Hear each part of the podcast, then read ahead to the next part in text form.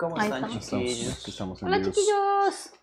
Pensaba, bueno, es este experimento, esto a ver quiénes se conectan a estas horas, man. esto va- sí, sí, sí. Esto va un toquecillo. Así ya, ya. veo es que ya tiene como delay en el. Un delay, un pequeño delay. Voy a poner aquí a la gente que nos, que nos escuche, que nos vea, cómo se, cómo se comparte. Bueno, chicos, muchísimas gracias por haber escuchado un episodio más. Bueno, por estar escuchando un episodio más. Ya me estaba despidiendo yo. Vio. Este, es el episodio empezado. número qué? Número 27. ¿Siete ya? ¿En serio? Por el amor a 27. Jesucristo. Wow. ¿Sabe qué lo- yo no sé qué me, o sea, yo no sé qué me sorprende más si hemos llegado hasta el 27 o que todavía haya gente que nos escuche, mae. Que Porque en realidad cada vez Sí. es más y eso me, me, me cada alegra vez mucho. es más y- gente. Eso me da un honor, un gusto. Voy a llorar. Mae, les iba, le iba a leer mis comentarios, pero de la tablet simplemente decidió desloguearme de, decidió desloguearme de, de todo, así y si que quieres leerlo aquí, porque igual no pude compartir. Vamos Bueno, a ver yo qué- tengo, yo tengo varios aquí. A ver, A ver, dale. Ok, entonces, eh, uno de los saludos fue. Ay, puña, es que el asunto es que es diferente cuando uno lo comparte. Ok, va de nuevo, perdón. Mm, Eh, empezamos, mae. Qué Los más que se los come la tecnología, Bueno, mae. sí, es que estamos muy un voy yo, señores. voy yo, voy yo, voy yo. Bueno, Ok, dicen por dice, aquí. Pablo Mars dice, Maetrinis ya de nuevo listos para sus podcasts. Iré viendo los que me he perdido, porque Uh. Pablo estuvo de gira. Qué bueno, Pablo, mae. Nos alegra montones que, que, que te haya habido en esa gira súper bien, porque estuve viendo, mae. Mae, la pasaron muy, estuvo- muy tuanis en esa gira. Estuvo que me da envidia. Mae. Pero envidia de la buena, ¿verdad? Después, A mí no, me da envidia la mala. Gracias. Cyber John Soto nos dice, un saludo, mis estimados, esperando ansioso el nuevo capítulo del podcast. ¡Wow! Mae, esperando. ah, o sea, uno John. puede esperar en varias formas. Se puede esperar como que el todo le vale madres, puede esperar como, como que está esperando con mucha emoción. Pero esperar ansioso significa mae, que usted está refrescando la página hasta ver cuándo sale el episodio. Mae, eso me cuadra. Mae, yo tengo aquí un saludo de Diving Keto. Diving, Diving King, me imagino que es como una empresa, Diving Keto. Nos dice, mándale saludos a estos fans. Bueno, un saludote enorme. Un saludote para ellos Eh, también, sí. eh, Nature and Birds of Costa Rica nos dice saludos a todos. Ah, man, buena nota, pura Saludos a vida. todos. Pues saludos. Saludos, todos. saludos. Eh, Fabricio Pere, Perearse dice, esto no es un saludo, es una pregunta. ¿Qué cámara usa y cuánto vale? Si yo ya la toqué, la cámara, entonces vale la mitad. aumenta, Aumenta el su valor, valor. La claro, ya, claro, Claro. aumenta la- sí, sí, se divide. Pero ¿en- ¿en cuánto aumenta su valor, man? Sí, eh, depende. Si la, si la toco mucho tiempo, el man que pasa tocando. ¿no? Si la toco mucho tiempo o poco tiempo. No, este, bueno, es una pregunta recurrente. Podemos, podemos, podemos hacer como unos pequeños paréntesis en las preguntas. La gente nos pregunta a veces cuánto cuesta nuestro equipo. Y hay desde cosas de un dólar hasta cosas de...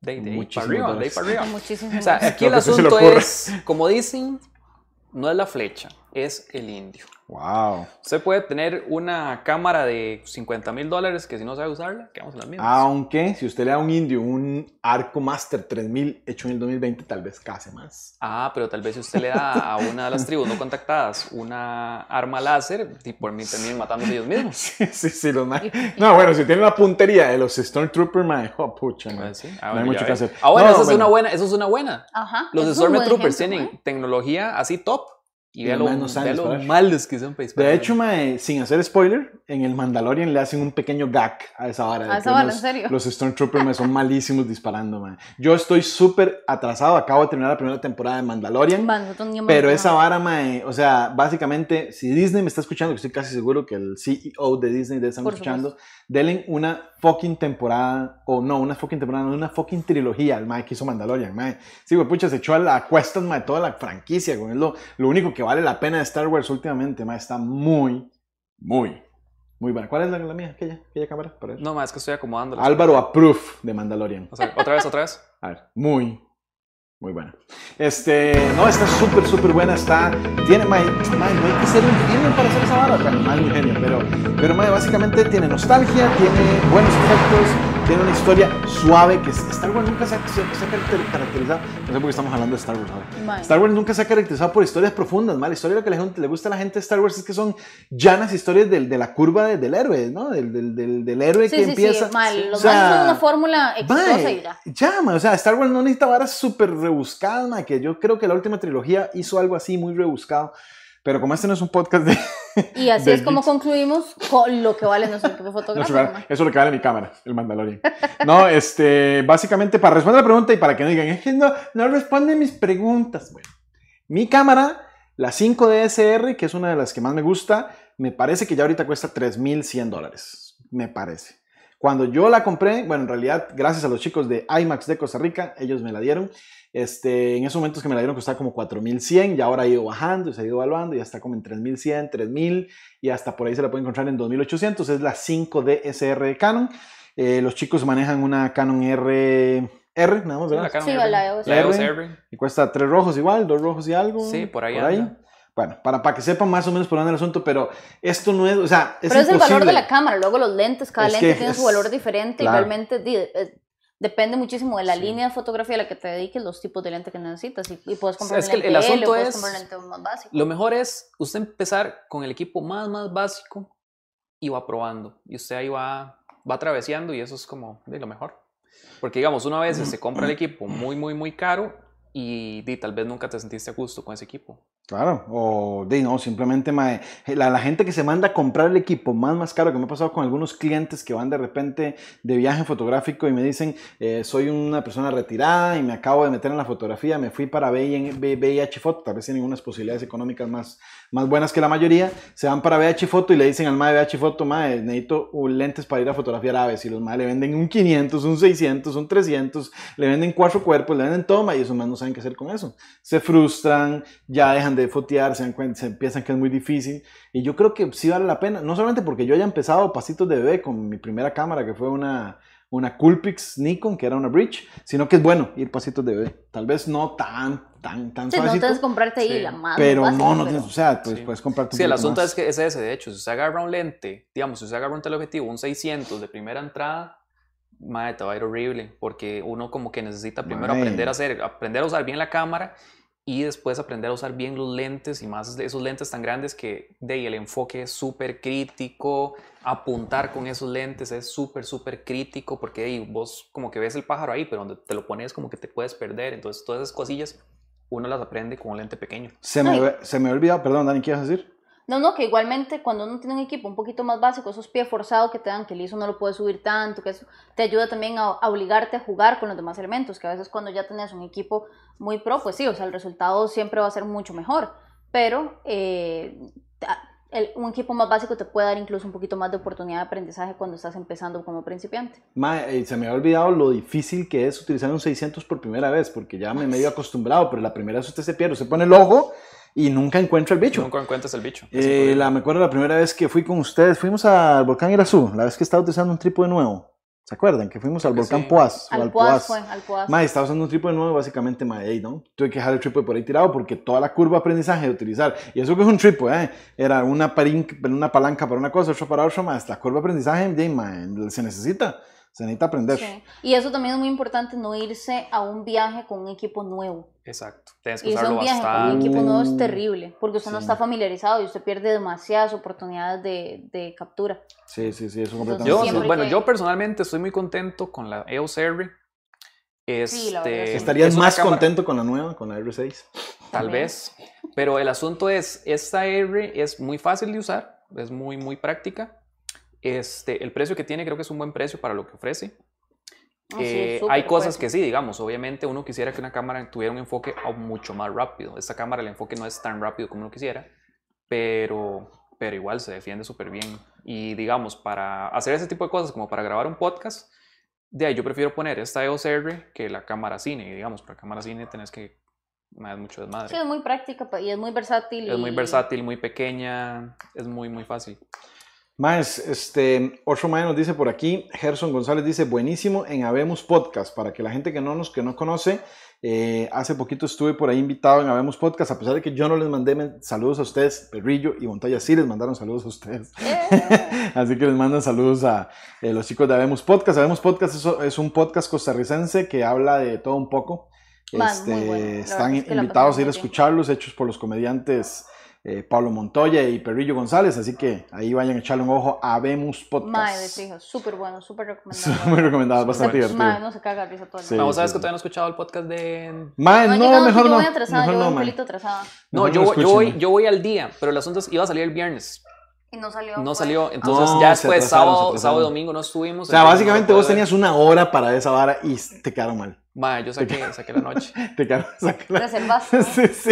Quedó estaba, todo- mae, con sus audífonos, un Sí, sí, chocolatito sí. caliente, Oh, mae. my, oh. Y lo- Sí, Que no, no, consten pero- actas, que consten actas que me encanta que estemos grabando y yo estoy utilizando la taza de Fasdo, mae. Así queda, queda completamente en, eh, queda una prueba Una fehaciente prueba de la, de de la que taza, estoy mae. Por utilizando si mañana se quiebra, por si mae. acaso se quiera. No, ma, si usted me quiebra esa taza, ma, me va feo. Una taza que tiene un valor sentimental muy grande para Fasdo, pero... Se van, mae, por el No, mae. ¿Dónde dice eso, mae? Ya está quebrado. No, eso No estaba así, no sé. Y Yo yo no tampoco se lo hice, yo creo que sí. No, Yo ma, no eso no fui. lo hice yo. Yo no fui. Entonces fue alguien que lavó los platos. pero- Mae, Pero bueno, tené- todavía tengo siga, más siga, saludos. Todavía tengo más saludos. Bueno, saludos. Después, Luz Solano ¿Qué estás tomando? nos dice que va atrasada con los podcasts. Oh. Y el asunto es que dice Lu que ella nos escucha solo cuando está diseñando y que hace rato no diseña, que tiene un par de días ahí sin diseñar, que- entonces que por eso. No, dice que nos escucha cuando está diseñando y los clientes empezaron a quejarse.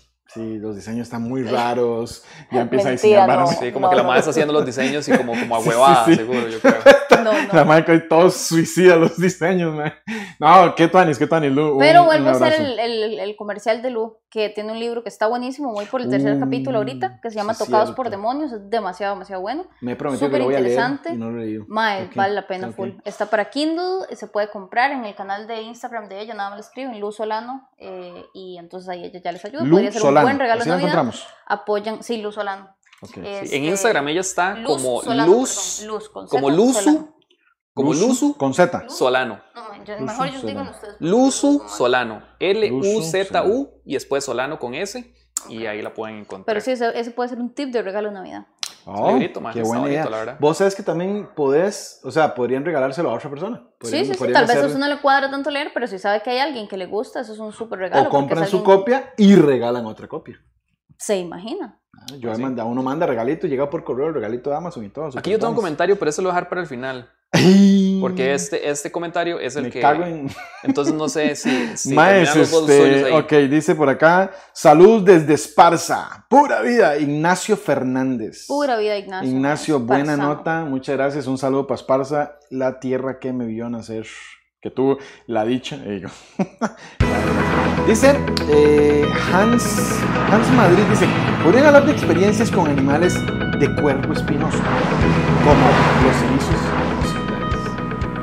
Vieras que, ¿sabe qué fue? Cuando escuché esta, cuando leí esta, esta pregunta la primera vez, me dije, ¿qué más tiene el cuerpo espinoso además de los erizos? Las lagartijas.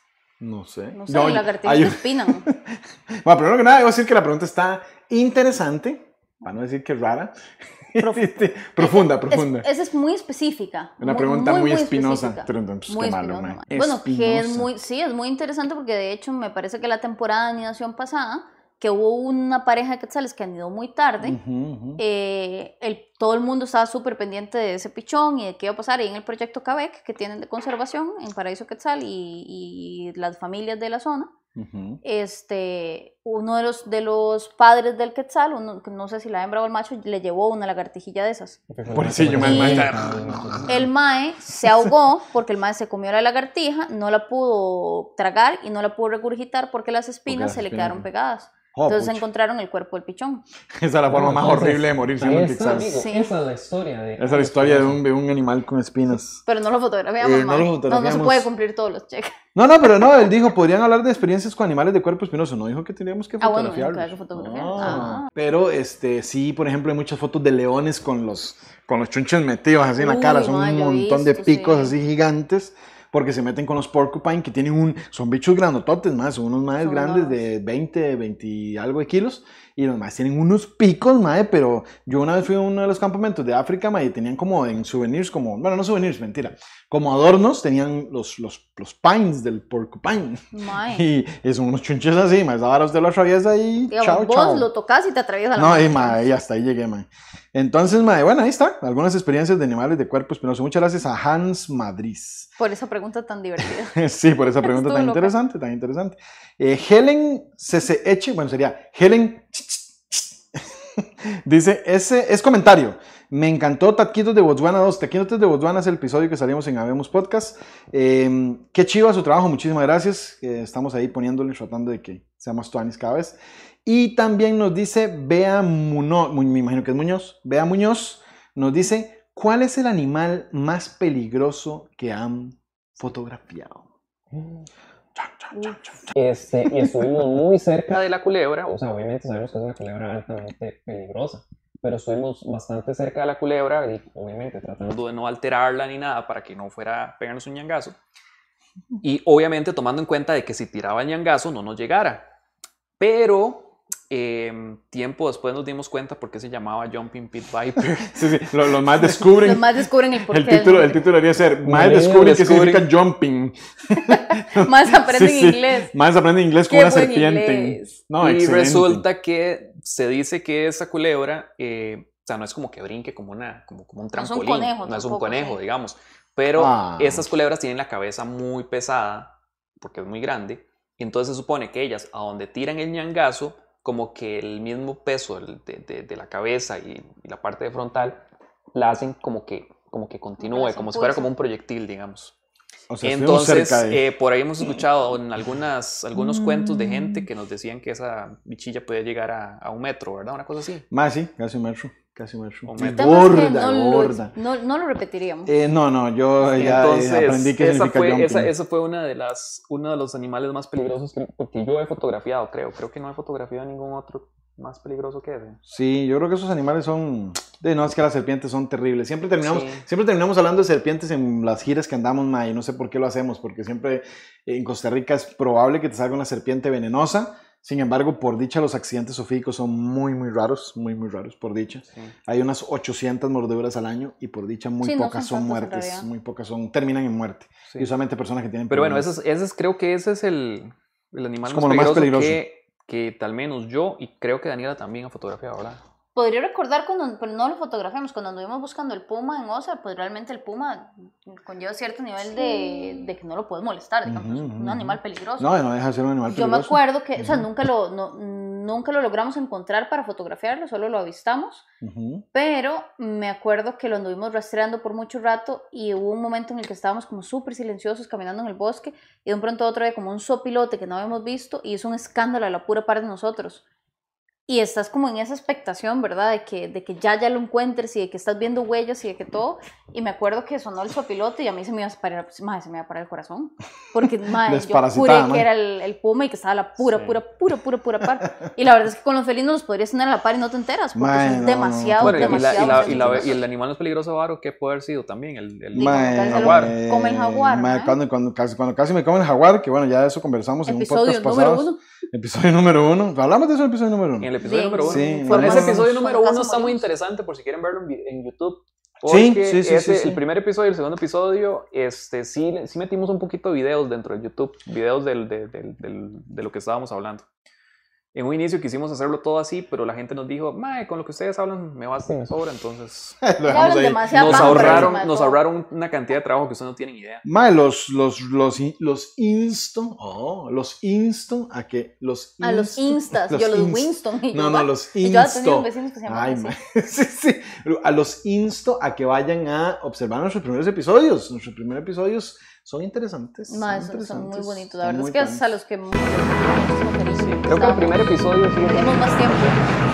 Sí, sí, sí, sí, sí. El primer episodio fue uno de los mejorcitos, la verdad. Hablar de la. Las, el audio, no, no habíamos sentido bien todo el tema de audio, pero igual es muy, muy bueno. No, no, está, no. Santani, Santani, más. ¿Alguien sabe si estamos saliendo bien en audio? Ma, yo estoy aquí. En audio no sé, ma. Espero que sí. Esperemos a la mano de Dios. ¿Ya qué? A la mano de Dios. Pero sí, ma mano. y tengo por aquí un par de saludos más, nada más para terminar. Tengo eh, un saludo de Sebas Ulloa, dice saludos, los escuchamos. Eh, Mae dice, eh, épica la aclaración, es que subí una foto de, de nosotros vestidos como... Ah, mae, el primer Halloween que yo me disfrazo de algo demasiado improvisado. Nos vestimos de Halloween, entonces yo puse, la foto no tiene nada que ver, pero hey, nada es malo para un clickbait, entonces Mae nos puso épica la aclaración ahí, que bueno, saludo para, para Sebas. Para Sebas, Sebas. Para Sebas. Pues tuvimos un pequeño problema y fue que hoy, como estamos transmitiendo en vivo, como hoy estábamos transmitiendo en vivo. Ahora, pero ahora nos está escuchando en el. Más, sí, antes sí, pero como hoy nos está, estábamos transmitiendo en vivo, se me olvidado darle grabar a la Tascam para que quedara el audio ahí. Ah, de y la Tascam, cuando usted no ah, le da a grabar, la madre simplemente dice me apago. Faldo, Faldo-. Faldo cada vez que edita es Diosito, soy yo de nuevo. Por favor, por favor, ayúdame a editar este podcast sin audio de backup. Mae, o sea, no me juzguen. Estoy, vea, soy, en este momento estoy de camarógrafo, estoy de luminotécnico, estoy de sonidista, estoy de, de ponchador de video. Ah, no, no, no, no. Mae, estoy como en Y mil de cosas. Qué, de qué jumbroso, presentador. ma. Yo estoy con una mano tomando chocolate, con la otra sosteniendo la tablet donde no he buscado nada desde que empezó esta vara, ma. Y con la otra de vez en cuando me agarro un Pokémon, ma. Yo estoy bastante ocupado también, ma. Yo no puedo decir nada, yo estoy aquí sentada. mae. Por ahora sí. Entonces, Y no, ¿qué lo, peor es que la, lo peor es que la jefa nos está dando a una, una cátedra de una ciudad y yo creo que eso no quedó, ¿verdad? En audio. Sí, no, eso no quedó. Oh. ¿Qué, qué mierda? De pronto porque- la jefa nada más hizo así. El problema es que no sé cuándo se paró. Entonces creo que. Sí, no, no, se paró, se paró hace un rato, hace poco, no hace mucho. Ah, bueno, ok. Pero bueno, entonces estábamos hablando El de. asunto De las es, ciudades. posiblemente me toque editar esta vara, qué pereza, pero bueno. No, no, no, ya, así se queda. ya Así hay se queda. Así es la vida. Es parte de un. Costa Rica, eslogan, así se queda, papá. Así se queda. Así se queda, papá. Mae, eh, Bueno, no, no, ¿qué nos estás estábamos diciendo? hablando de que es muy interesante, perdón si lo estoy repitiendo, que es muy, muy interesante cómo las, el, el modelo de ciudad y cómo las cosas están distribu- distribuidas a tu alrededor afecta cómo comes, cómo te transportas, el tiempo que tienes disponible, qué tanto puedes hacer ejercicio, eh, muchísimas cosas. Y bueno, el clima también afecta mucho y muchas ciudades se construyen también en, base al clima que tienes, ¿verdad? Claro. Entonces, mae, me pareció muy, muy interesante la pregunta y también estaba recordando, cuando nosotros viajamos a Filipinas, es el lugar donde yo he visto más, más, más marcada la diferencia entre, entre el lujo extremo y, el, y la pobreza extrema, digamos. La- es, es marcado, digamos. Vos pasas un- cuando hicimos Los barrios ricos y los barrios pobres. o- Mae, es que es sí. una Básicamente jeta, o sea, vos pasás jeta. un puente. Vos pasas un puente y a partir de ese puente Sí, es sí. otro mundo, mae. O sea, que, que esperable. Es como pongamos un río, pongamos un río alrededor para que no se entren Para los que- pobres. Vieras qué fuerte, pero sí. Y dejemos un puente porque tienen que entrar los, los de limpieza, los jardineros, la señora que limpia y todo. Un puente Mae, que podemos controlar, cualquier bala lo volamos. Qué elitista, no, si esos más, esos más llegan y ahí esos más estoy seguro que ese puente es explotable. Tienen- cualquier ya tienen una prevista, mae, para nada más tirar la dinamita. Mae, qué Mae, no, de verdad que sí, eso sí me sorprendió muchísimo porque de verdad es es súper, súper, súper, súper marcada la diferencia Ujú, ujú. y, y afecta como, como, ¿sabes? Afecta los lugares donde puedes comprar, afecta lo que se vende, afecta, o sea, pasar de un lado a otro es pasar como a otro país Claro, completamente. claro, claro, claro. Qué interesante. Ustedes cuando fueron a Filipinas también encontraron un, eh, o sea, pudieron ver de primera mano el famoso caos vial asiático, que es este desmadre, todo el mundo andando en motocicletas y respetando las señales, Mae, sí. o la ciudad era ordenada. No, sea, no, no, era, un caos. Era, bastante caótica. Era un caos, pero cuando Pero, en llegamos a la realidad- parte de... en realidad de la las- esperábamos peor. Sea, Yo no me imaginaba peor porque hay mucha, sí, hay, se ha construido como mucha expectativa respecto a eso, ¿no? Que vos crees que va a ser, pero sí el tráfico es fuerte y es muy vacilón porque pues en, en lo que es la parte como de ciudad a ciudad donde están los edificios y estas Ujú, vainas, ujú. sí, di, tenés como tus carreteras y las vías y la señalización y todo. En, ya cuando llegas a lo que son las, ay, ¿cómo se llamaban? Las, ya se me fue el nombre. Eh, cuando llegas, digamos, a las, a las aldeas donde están los, todas las, las casitas de, de las ya como mucho más, una, la parte mucho más pobre, mae, lo que es la acera y la calle es la misma vaina. Claro, Y usted está sentado ahí, no sé, usted, está, usted sale de su casa y usted le puede pasar una moto al puro frente. Claro, claro. O sea, no hay, no hay, y la señalización tampoco es tan buena, es mucho más. Y es que yo creo que nadie, casi nadie piensa en diseñar una capital o una ciudad. Todo el mundo es como, este es un lugar propicio, buena temperatura, buen lugar, no sé qué. De pronto otros viene más gente, más gente, más gente, se agregan, se agregan y entonces es un desorden de ciudad. Cuesta mucho ver, por ejemplo, ciudades como Barcelona o como Brasilia en, en Brasil, que son ciudades pensadas para ser una ciudad. O sea, dijeron, ya no caemos en Río de Janeiro, ya no caemos en Sao Paulo, entonces vamos a hacer una ciudad donde va a ser, donde va a ser la capital, entonces vamos a organizar. Entonces, por eso es que vos ves en Barcelona todo bien organizado y todo. Eh, pero entonces, ya, ma, en realidad nosotros creo que la mayoría de países tercermundistas no organizamos Es que el nada. crecimiento es muy orgánico. Sí, Pero creo que de ahí viene también lo que, lo que comentaba este, este muchacho, ¿cómo se llama, perdón? Eh, Ale- Alejandro, Alejandro, este, algo. en el sentido de que está muy separado el comercio Ujú. de la parte de vivienda. y Alejandro es Coronas. porque Coronas. el comercio es lo que más se pensó, digamos, o como que había un centro de actividad comercial y ya luego toda la cuestión de vivienda empezó a crecer orgánica y desordenadamente alrededor de... Y él también hablaba de un tema importante, que es ciudad pensada para que solamente se muevan carros, como por ejemplo las ciudades estadounidenses. Si vas a Miami o si vas a Los Ángeles, vos ves que todo es primero las carreteras y después acomódense, pero primero van las carreteras. Entonces tienen esos pasos en desnivel de 7, 8 pisos, eh, tienen estas super mega carreteras, tienen todo esto bien pensado, hay donde parquear, cosa que en Costa Rica es muy raro, donde que haya espacio donde parquear. Sí. Eh, en cambio, después encontrar ciudades europeas donde hay mucho espacio para las bicicletas, mucho espacio para, eh, para el peatón, para los trenes, para el transporte público. El transporte público es bueno, pero madre, qué hijo de pucha problema conseguir un transporte público que funcione. O sea, A ver, en- creo que en, en Europa no es algo de lo que la gente se queje tanto. En realidad en Europa la gente no es tan... tan no, no, por eso. Y O sea, ya además, funciona muy bien el sistema. La gente no tiene problema andar Europa en bus, ni andar en... Por eso ejemplo, es- Japón. por, por en eso Japón, gente... cuando la gente, cuando el tren llegó tarde unos segundos y los más se Mae, hincaron. Se, hincaron a esperar. O sea, esas varas sí. Cu- Cuando hay un transporte público que funciona, la gente siempre va a estar dispuesta a ir. Mae, por eso es que la gente de plata incluso lo andan en sus trajes de entero y todo y utilizan el transporte público porque es Porque limpio, funciona. bueno, funciona. Entonces sí, mae, sí, o sea, pero que es muy difícil. Por rápido, ejemplo, a mí en Costa Rica me parece muy vacilón porque siento que a veces tratan de, como de, ¿cuál sería? Como de transicionar a una idea para la que ya no quedó campo.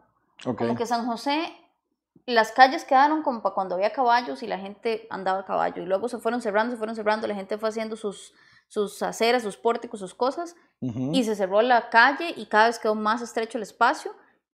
Y, mae, ahora en este espacio estrecho en el que ya ni siquiera caben carros, quieren que quepan los carros, el carril exclusivo de bus y la ciclovía y todo tiene que caber ahí y encima de todo hay gente que parquea en doble fila. Entonces como, mae, a veces yo creo que sí necesitamos entender que ya lo que está está, que no podemos hacer la calle más amplia. No Y que, de sí, la verdad es que si queremos tener espacio para las bicis y tener espacio para todo, de hay que invertir en transporte Ahora vas, público. ahora vas por San José y en pronto en el mismo carril del carro nomás ves un coso que dice bicicleta pasa por aquí. Mae. Dele prioridad y uno, pucha, de uno un pronto no a otro vi, o aparece, o a veces allá hay unas Sí. que son como despintadas, entonces de un pronto a otro se empieza a verlo así como se difumina. Ningún ciclista es tan loco como para tirarse. Sí, el, asunto, yo no el asunto, el asunto aquí en Costa Rica fue que hace, ¿qué? Dos, tres años.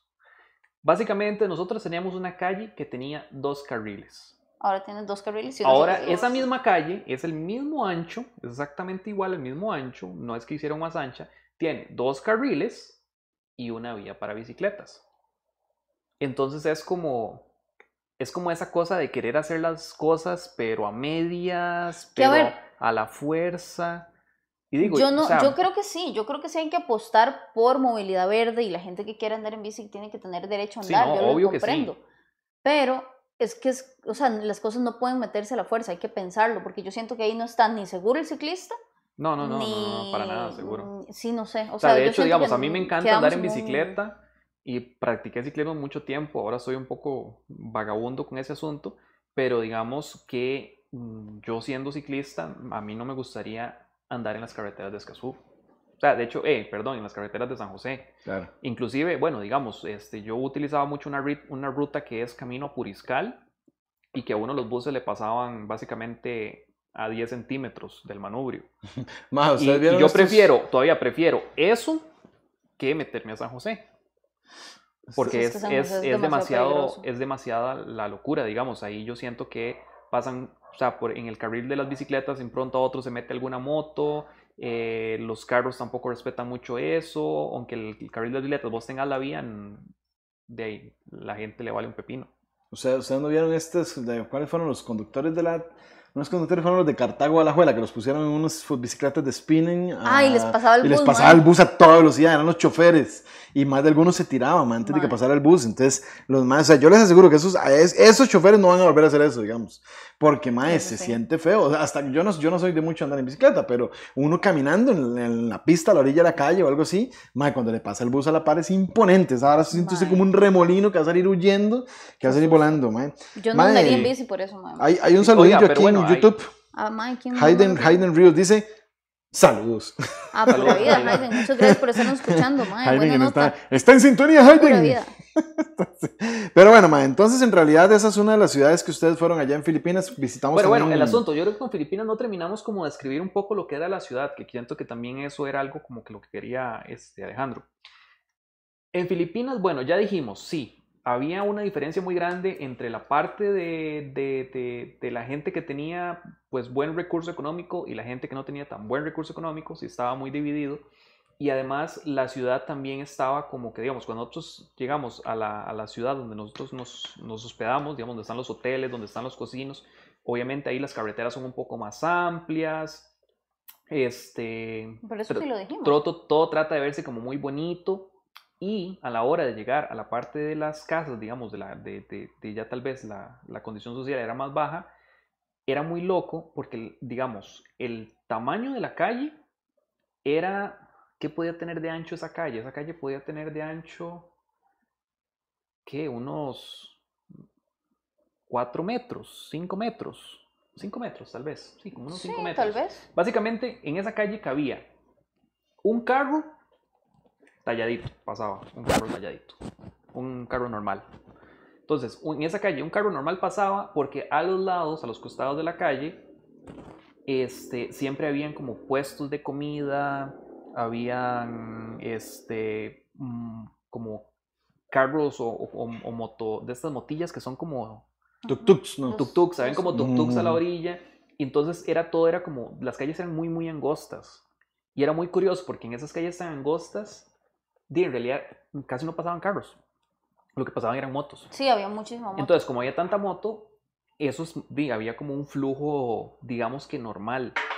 Pero digamos, si ahí se, si se topaban dos carros, esos Ah, no, dos carros no tenían que devolverse sí, no, este, por lo menos 100 metros en reversa para que uno de los dos pudiera Sí, no, y la calle es la acera y la calle es la venta de cosas y Sí, había gente entonces- sentada en la calle jugando y... era muy vacilón. Es, es- creo que a mí lo que más me, me- me impactó fue eso, digamos, es como que están, digamos, vos abrís la puerta de tu casa y un paso afuera, no hay acera, nada, un paso afuera, digamos que tal vez está ya, digamos, ya está la calle ahí, y ahí están pasando los carros, están pasando las motos, Sí. y lo que te puede proteger de que cuando des un paso afuera no te stripen es que tal vez está la moto de tu vecino ahí a la par. Ah, sí, porque es parqueado además. Porque es parqueo además. Entonces era muy vacilón porque sí las calles eran como, no sé, como que usted siente como que, como que está rodeado de casas y, y la calle es como angosta. Las casas eran muy altas, eran como, Sí. eran casas como de tres pisos y, y como que en cada piso vivían diferentes familias. Entonces, por ejemplo, nosotros estuvimos en la casa de una de las familias,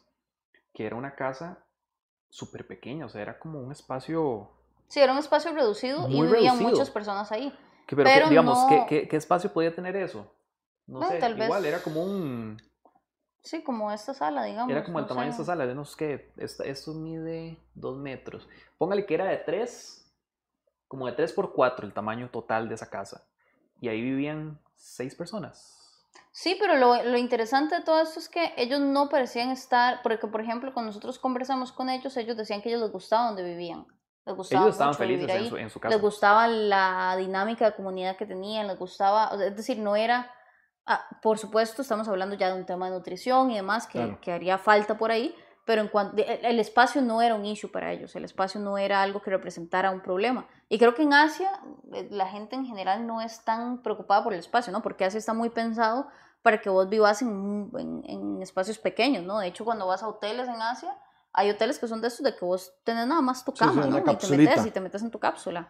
Claro. Entonces sí, yo creo que por, por lo menos hasta donde yo he conocido en Asia, no es como que prioricen el espacio individual, no es como que cada uno tiene su casa enorme con su jardín, sino que... O sea, no solo su eh, casa enorme con jardín, sino su cuarto propio. Exacto, sí, ni siquiera un cuarto propio. Ahora, estamos hablando de un lugar que, en el que había una condición de pobreza, ¿verdad? Pues por supuesto la gente que tenía ahí dinero, pues me imagino que tendrán su, su penthouse, pero Tenían su cama. Y su cama.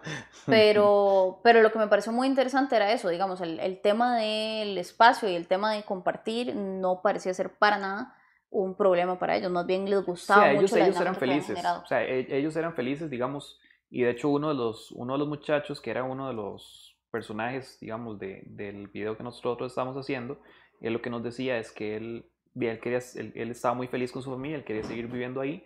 Y nosotros lo que le preguntamos fue, si a vos te empieza a ir muy bien y empiezas a ganar, dinero, ¿qué, ¿qué harías? Y él básicamente nunca le pasó por la mente como de, no, yo quisiera comprar una casa más grande. O sea, no, simplemente él lo que dijo es, di, yo lo compartiría con mi familia y, y ya. O sea, era eso, digamos, era como, lo comparto con mi familia, punto. Sí. Pero Comen, no... comen doble. pero, Pero sí, era, era, muy, era muy curioso eso, digamos. A mí me hizo mucha gracia ver esas casas, esos eran tres pisos hacia arriba y era, ay, no sé, es que era como estos, como en estas caricaturas que usted ve como que las casas están como torcidas, sino que no van rectas, sino que son como casas Sí, todo era como en súper bloques súper orgánicos y, y algunas usted decía, uy, ¿cómo se mantiene esta casa en pie? Sí, pero creo que nos hemos enfocado mucho en Filipinas y la idea era hablar como de diferentes modelos de ciudad. Sí, es ¿no? que al final nunca, nunca, no, no, ¿cómo se llama? No, creo que lo, lo, lo, lo, que yo quería hacer era como que la gente tratara de imaginarse un poco esa ciudad en específico. Pero vamos a hablar de otras ciudades o solo Sí, pues, la idea es hablar de otras ciudades. Tenemos, ¿cuántos No llevamos? sé, es que creo que No, ya se- tenemos se como extendió 45 minutos. Sí. Mientras que estamos averiguando cuánto tiempo tenemos, también Jesús Antonio Muyan nos dice, abrazotes, compadres, saludos desde Ey, México. buena nota, qué cool, qué cool. Jesús Antonio Muyan nos manda saludos desde México también. Ese tema de las ciudades es muy, muy complicado. Yo creo que va a depender mucho de qué lugar de la ciudad estés visitando, porque vas a visitar un lugar caro o un lugar sí. de plata, un lugar pobre, no sé. Eh, yo creo que algo interesante de la, de la dinámica ciudad es, por ejemplo, yéndonos al otro extremo, que sería la ciudad europea, está pensada para que después de cierto punto los carros ya no pasen. Por ejemplo, los famosos downtown de Islandia, que la capital es Reykjavik, o por ejemplo de Holanda, en en Ámsterdam en ese caso. Eh, mae, llega un punto donde vos te dice, por ejemplo, a mí, a mí el Uber me dijo, mae, ya llegamos y todavía faltan como dos kilómetros para llegar a mi destino. Y le digo, mae, pero todavía me faltan dos kilómetros, es que de aquí en adelante ya no entran carros. Hay unos postes ahí en calle y se acabó. Eso es, hasta aquí llegan los carros. Todo el downtown de Ámsterdam, toda la parte de Reykjavik en Islandia, toda la parte, esa vara no cabe un carro. O sea, solamente personas, solamente avenidas, veredas y todo eso. Entonces, pues pucha, ma, uno no se imagina otra forma. Uno siempre quiere que el carro llegue hasta donde uno va o, la, o el centro de la ciudad esté lleno de carros o así. Y ellos no, ellos decidieron poner un lugar donde no hay carros. O sea, caminadas Ma. en la acera. ¿Y sí, ¿Hay caminazo, alguna caminazo. Bueno, habían, habían bicicletas Puedes ir en bici. así, pero, mae, bueno, digo, obviamente Amsterdam en la ciudad de las bicicletas. Pero, mae, eso es lo interesante, que vos podías, o sea, es, que te mantienen como esos centros de, para las personas. O sea, no, no para los carros. Ahorita en esos momentos la cultura costarricense es del carro. Es una Ah, cultura no, de, aquí o no te sea, imaginas sin carro. o sea, no, sí, apenas usted tiene un poquitillo de plata, seguramente le han preguntado, la misma pregunta que ustedes le hicieron a ese filipino, aquí en Costa Rica es más, apenas tenga algo de plata, me va a comprar un carro. güey. Por aquí nos encanta tener carros, ma, y la gente tiene dos, tres carros sin ningún problema. No Para, por- para, para el día de restricción es mae. Para el día de restricción, claro, uno nunca sabe. Pero en verdad, la, la familia promedio en Costa Rica tiene dos carros usualmente. Siempre Sí. una familia tiene por lo menos dos carros. Y si no, tienen alguna motilla por ahí, dando vueltas. Pero bueno, no, no. Sí, Igual a mí me pareció, ahorita que estaba pensando en eso, me pareció muy interesante también cuando habíamos ido a Guatemala, que la ciudad, o bueno, a ver, pues no es la ciudad ciudad, porque la ciudad no la conocimos tanto como la propia ciudad de Guatemala, pero me pareció muy interesante cómo, por ejemplo, hay espacios igualmente históricos y en donde todo lo que está a su alrededor se, se, se, se construye con base en mm, preservar un patrimonio histórico y entonces todo Claro. el comercio es alrededor del, del patrimonio histórico, eh, todas las fuentes de empleo son alrededor de un patrimonio histórico, entonces creo que sí, o sea, modelos de ciudad hay como... Hay de muchos. Depende, depende de muchísimo del país, depende de... Y bueno, habría que ver a qué macro escala, porque también podría pensar uno en aldeas pequeñitas, como cuando habíamos ido a Perú. Como pueblitos Sí. pequeños. Sí, Donde es casi que, no llegan digamos, eso, es- eso es lo que yo quería como más que todo rescatar, en, en- al menos en este podcast. Como, ok, esas aldeitas pequeñitas que, o sea, no sé, yo siento que uno, si está escuchando este podcast, pues quisiera imaginarse ese pueblito. Entonces, esas aldeitas pequeñitas eran unas ciudades que queda- estaban súper alejadas, digamos, como de, de, las, de la ciudad real. Eso era un, era un pueblito, era una cosita mini. Y Sí, era súper básicamente era una calle principal y Y Nada más. sí, Te- te- Tenía, tenía como tal vez un par de saliditas y una rotondita en algún lado. Y ya, eso era todo. Un semáforo para ovejas, por Sí, supuesto. era- y era- Hasta eso, o sea, hay que considerar incluso eso. en, en estos tipos de aldeas así pequeñitas, la, digamos, la calle se comparte con, con- con los animales y con todo, digamos. Por donde pasa el señor con, con las ovejas, pasa también el carro después. Pasa con todos. Sí, y, y, eso, y él sí, era muy, muy vacilón eso, digamos, el, no sé, la, la arquitectura y todo eso, como, cómo varía de, del, digamos, básicamente, primero, del relieve donde se está construido, eh, a qué se dedican las personas en ese lugar, qué tan frío es, qué tan caliente es. O sea, Sí, sí, es muy sí, loco es- hay depende-. Depende mucho de todo. Nosotros estamos acostumbrados a vivir en un clima tropical riquísimo, donde no hemos tenido que luchar nunca contra inviernos crudos, ni contra grandes sequías, siempre, siempre hay agua, siempre hay lluvia. Eh, Yo no sé, yo creo que el clima forja cómo se hace la ciudad. Sí, el, el clima, clima tiene forja un- completamente cómo es que es el asunto, si hay mucho viento, mucha ciudad y mucha cosa. Chiquillos, llevamos 52 Más, minutos. Así que no quiero ser yo la persona que tenga que hacerlo, pero me toca. Y vamos a parar el podcast, creo que por hoy. Eh, es, es un tema muy, muy complejo. Yo creo que la gente, agradecerle a Alejandro por la Ma, sí, pregunta. no, y a todos los nos y a todas las personas que nos escribieron, estuvieron muy, muy interesantes. Eh, porfa, escríbanos más preguntas para que, para que estemos aquí conversando de temas más diversos. Y eh, les prometemos subirles un par de fotos a Instagram de las ciudades que hemos visitado. ¿Tienen algo estaría ciudades? sí, ¿Tienen algo en ciudades? Sí. Yo es Sí, que solo tengo animales. Filipinas. De hecho, en Filipinas eh, podríamos subir una fotografía 360 que yo hice en Wow. media calle de, de esta... regalados. De esta... ¿cómo, es- ¿Cómo es que se llaman estas ciudades? Ay, no sé, a mí también se me un fue el nombre. tiene un nombre, el, el- ¿Un el tipo de suburbio? ciudad, digamos. Sí, es como un suburbio, pero ellos tienen un nombre específico para ese tipo de, Ah, bueno, ellos, ellos como filipinos tienen un nombre para eso. no sé si como filipinos o en- ellos Asia. llamaban de una forma particular, no sé si Ok. es neces- Pero bueno, ahí en esa foto van a poder ver... Le decían el lo- gueto. Lo, lo, lo, digamos, lo angosta que era la carretera, lo alto que se veían como las casas, digamos que eran como tres pisos. Y lo felices que estábamos ese día. Y lo feliz que estaba todo el mundo ahí. Era ¿Que estaban ustedes o que estaban ellos? Sí. No, Ah, bueno, pero lo, lo- fue muy bonito. lo- ¿Qué lo interesante, lo interesante de, estas, de esta ciudad filipina es que yo siento que casi ningún turista tiene la posibilidad de visitar este tipo de ciudades. No, pues no, realmente Primero- hay motivos a ir a. Primero, digamos, no, no, no son como, no son lugares demasiado seguros. O sea, obviamente, si vas a un lugar como estos, tienes que estar acompañado de un local que conozca el lugar y que conozca a las personas de, de- de la zona para que no Sí, te no vean feo riesgo, o claro. para que también no tengas ningún riesgo qué sé yo. Entonces, muy pocas personas tienen esa posibilidad. Por suerte, nosotros la tuvimos y la verdad fue una hora muy, muy chiva. O sea, fue Igual. conocer, conocer la gente que vive ahí, lo buenas personas que eran, lo tuanis que eran, es, fue muy chiva.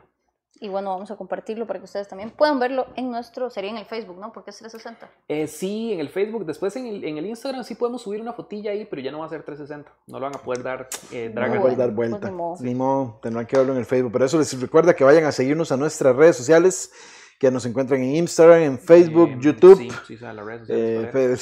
fe- por cortinilla producción de las redes sociales y de todo el desmadre y todo. Este, para que nos vayan a seguir a todas nuestras redes sociales y además de eso, eh, sigan el podcast en todas las plataformas de podcast favoritas, ¿no? Sí. Mae, sí, estamos en todas sus plataformas. En todas Entonces, síganos volando redes. Estamos en eh, Spotify, estamos en YouTube, estamos en Instagram, estamos en Facebook. Y Prontamente en pueden Hi-Fi. seguirnos individualmente. pueden seguir a Álvaro como Álvaro Wildlife Foto. O A Daniela la pueden seguir como Acaba.